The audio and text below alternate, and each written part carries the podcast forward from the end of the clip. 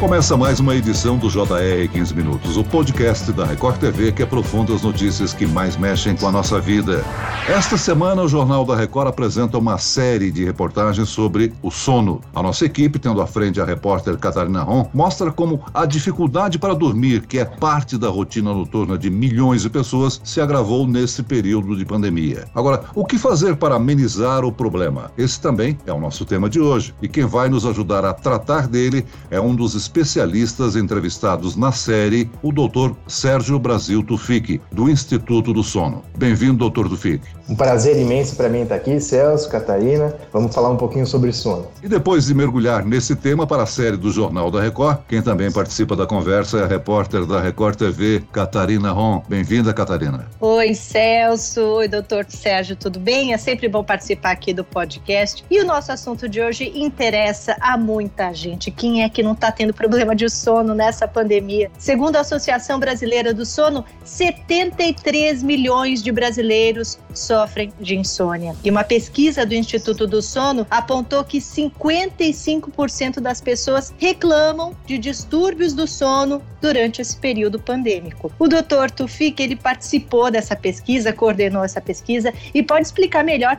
o que que mudou no nosso sono durante a pandemia, hein, Dr. Tufik? É, então, Catarina, é muito interessante isso, né? O sono é uma preocupação geral, né? Eu vejo que a nossa sociedade progressivamente tem cada vez mais problemas de sono, muito pela interação com dispositivos eletrônicos, então, primeiro a luz, energia elétrica, depois TV, hoje em dia com celulares, smartphones que nos consomem até altas horas da madrugada. E eu vejo que a pandemia veio agravar essa situação, muito pela alteração da rotina das pessoas, algumas conseguem fazer home office, outras não, mas têm inseguranças quanto ao trabalho, quanto à sua saúde, a saúde dos familiares. Então, essa alteração da rotina e essas preocupações em relação à situação, tanto pessoal quanto do país, acho que acabou levando essa piora que você falou, né? Então, 55% dos brasileiros falou que o sono delas piorou durante a pandemia. E só para se ter um contraponto, só 9% disse que o sono melhorou. Então, assim, a maior parte ou tá igual ou piorou né? E isso nos preocupa bastante. Agora, doutor Sérgio, a insônia é um sintoma, uma doença? Sim, a, a gente considera um problema e uma doença quando a gente tem uma insônia crônica, né? Ou seja, uma dificuldade que a pessoa tem para dormir, pelo menos três vezes na semana, que se estende por pelo menos três meses, né? E essa insônia pode ser de três principais tipos: ou uma insônia de início, ou seja, a pessoa tem dificuldade de iniciar o sono, ou uma insônia que a pessoa acorda no meio da noite e não consegue voltar a dormir, ou ainda que ela acorda muito cedo, ela gostaria de dormir mais, mas acaba não conseguindo. E a insônia foi o distúrbio mais acentuadamente prejudicado na pandemia, né? Só para se ter também uma noção, o, o, principal distúrbio do sono são os distúrbios respiratórios, que nem a apneia, que está associada a ronco, pausas respiratórias. A gente não percebeu nenhuma piora uh, significativa da apneia dos distúrbios respiratórios com a pandemia, mas a insônia, sim, foi o grande prejudicado, e acho que justamente pelo que eu tinha falado, né, dessas preocupações inerentes à pandemia e também essa mudança de rotina de vida acabou levando a um aumento importantíssimo da insônia. Então, 67% dos brasileiros, por exemplo, afirmam que tem mais dificuldade para dormir, 60% fala que acorda mais vezes durante a noite e também 60% fala que está indo dormir mais tarde. Agora, como é que uma pessoa pode diferenciar uma dificuldade passageira de dormir de um problema crônico de sono que indique a procura de ajuda médica? Normalmente, é, acho que duas principais questões. Uma é ter um fato pontual. Então, digamos que alguém sofreu uma agressão, enfim, um estresse muito pontual. É normal a pessoa ter dificuldade é, para dormir nas noites subsequentes. Então, estou com dificuldades financeiras, preciso pagar uma conta e isso te toma muita atenção e preocupação. Então, se você tem um fato muito pontual que gera uma perda de sono, isso é de se esperar, faz parte da, da natureza, eh, não só humana, mas de qualquer animal. Começa a se tornar um problema e que precisa eh, de atenção, especialmente acompanhamento eh, de algum profissional de saúde relacionado ao sono, quando se torna muito crônico e não tem necessariamente um, um fator causal evidente, né? A pessoa não sabe exatamente o que está levando ela à falta de sono. E aí, eh, como critério diagnóstico, a gente coloca aquilo, né? Essas pelo menos três vezes na semana, que se estende por três meses. Aí sim eh, a gente tem o que é considerado uma insônia crônica e normalmente é importante o acompanhamento de algum profissional de saúde. Agora, fatores como obesidade ou idade influenciam na predisposição para ter insônia? A idade e obesidade são fatores que estão muito mais associados com a apneia obstrutiva do sono, especialmente uh, a obesidade tem muita relação e a idade também. Em relação à insônia, a obesidade não é tão uh, bem relacionada, mas a idade sim. E um fator que também é bastante associado é o sexo. O sexo feminino costuma ter mais insônia do que o sexo masculino. E aí sim a idade acaba tendo um fator importante uh, com a menopausa que acaba acentuando essas dificuldades. Doutor Sérgio, a gente nessa série né, fez reportagens com grupos, então adultos, profissionais de saúde da linha de frente e crianças também participaram dessa série. As crianças também estão tendo sono afetado durante a pandemia. Crianças e adolescentes, por exemplo, um dos casos a gente tem um adolescente que ele continua dormindo 8, 9 horas por dia, só que ele mudou completamente o horário, ele está em outro fuso, ele vai dormir de madrugada e acorda ao meio-dia. Isso pode ser um problema e as crianças também estão tendo privação de sono? Com certeza é um problema. O nosso estudo, particularmente, foi apenas com adultos, mas por experiência e pelo que eu vejo na sociedade, a privação de sono está acometendo a todos e na pandemia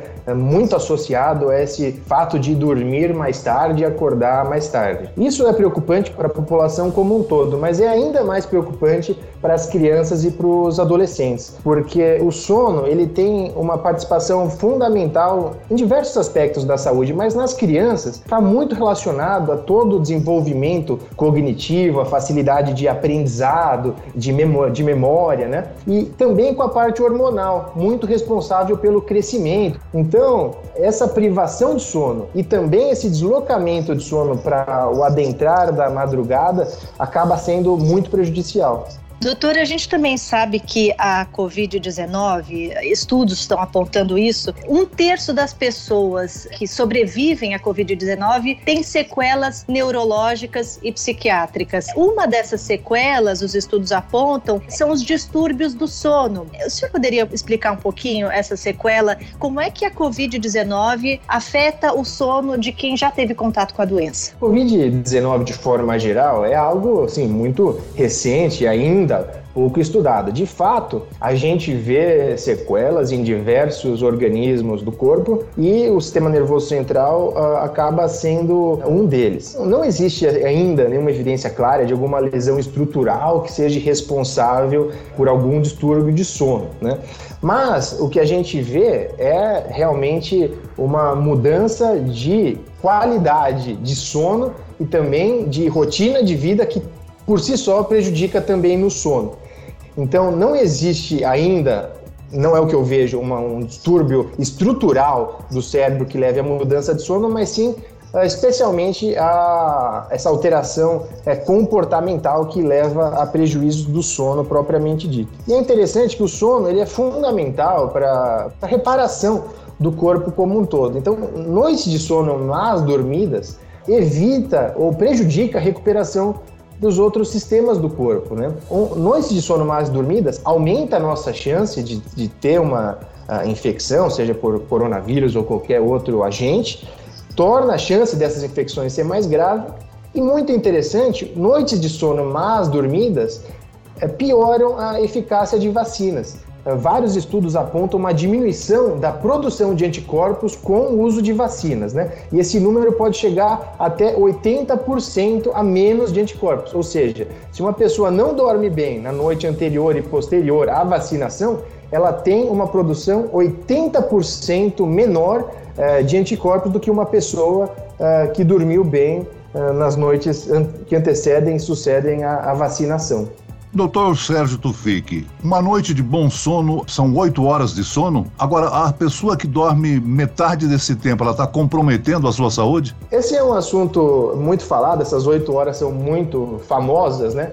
Mas eu queria dar um passo para trás, porque uh, varia de, de pessoa para pessoa. Então, nós temos que a média nacional aqui no Brasil está por volta de 7 horas e 40, que a gente acaba falando dessas 8 horas. Mas existem pessoas que nós chamamos de curto dormidoras, então assim, dormem 4, 5 horas, se, tem, se sentem super bem, acordam super motivadas, têm um dia de excelente qualidade.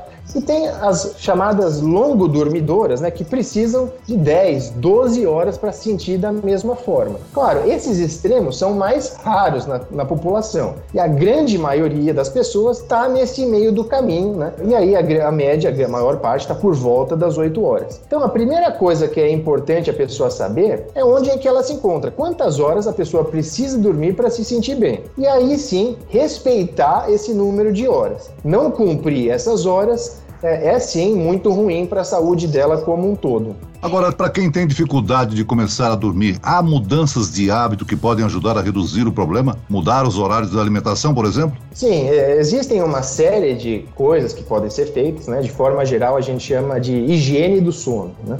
Uma coisa muito importante é manter um ritmo, né? Então, tentar ir dormir e acordar no mesmo horário.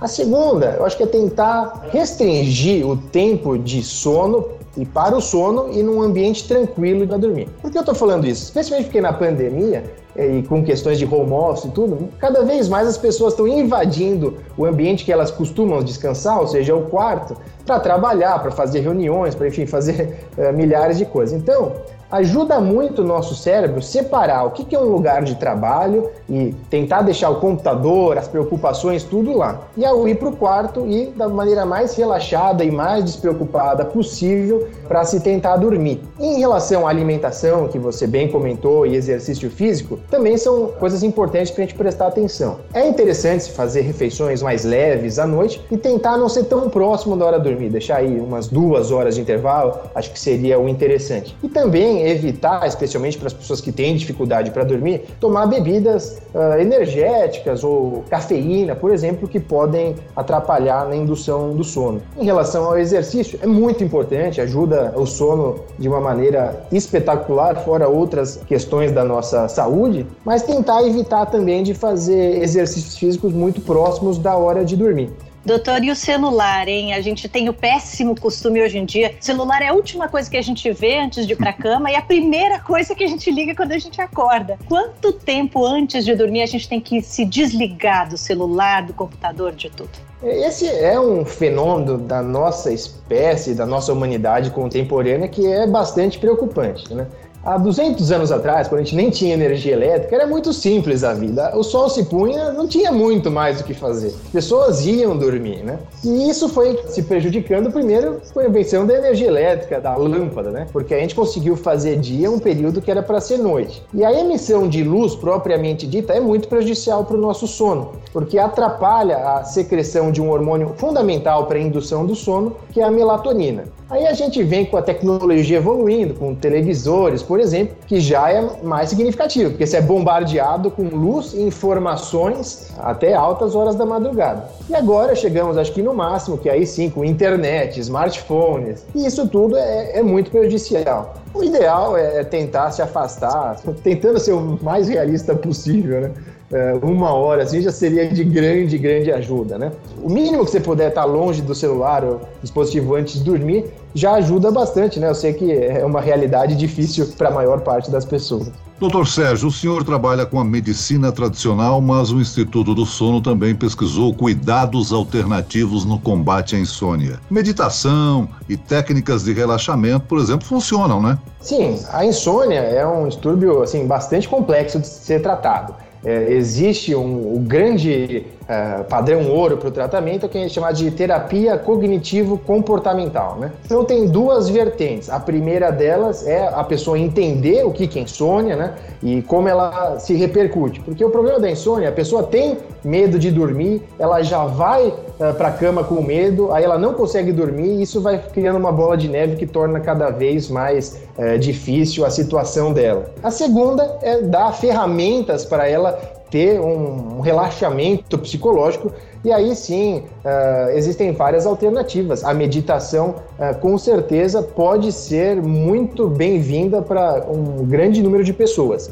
Então, poder estar uh, tá com a mente mais relaxada, sons de tranquilidade que tragam calma, pode contribuir muito, sim, ao sono da, da pessoa. Né?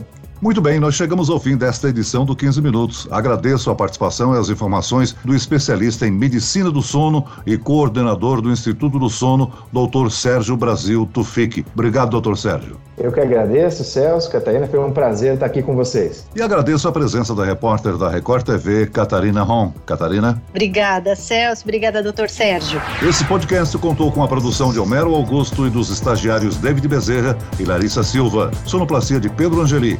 Coordenação de conteúdo, Camila Moraes, Edivaldo Nunes e Luciana Bergamo. Direção de conteúdo, Tiago Contreira. Vice-presidente de jornalismo, Antônio Guerreiro. E eu, Celso Freitas, te aguardo no próximo episódio. Até amanhã.